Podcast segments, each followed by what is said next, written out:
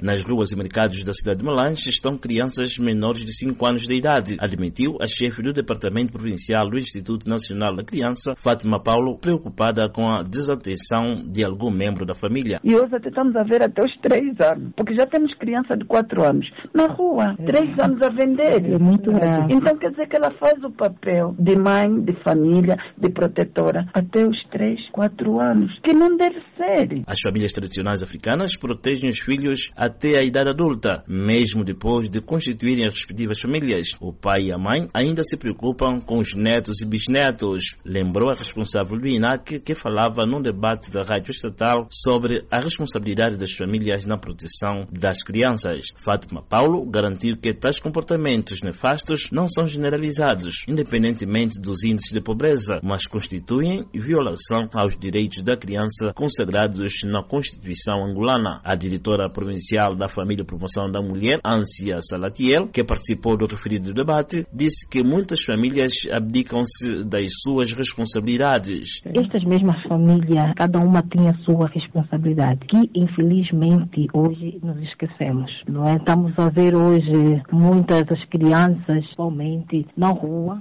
e sabemos onde estão localizados os seus pais. Esqueceram-se que foram eles que colocaram essas crianças no mundo. Dados do Serviço Provincial de Investigação Criminal, segundo Ansia Salatiel, confirmam o registro de, em 2016, de 12 casos de violação física e sexual de menores, em que na maioria teve participação de membros das famílias dentro ou fora de casa. Ao nível da região, as entidades de direito clamam por instituições para cuidar de menores violentados ou em confronto com a lei. Isaías Soares para a Voz da América.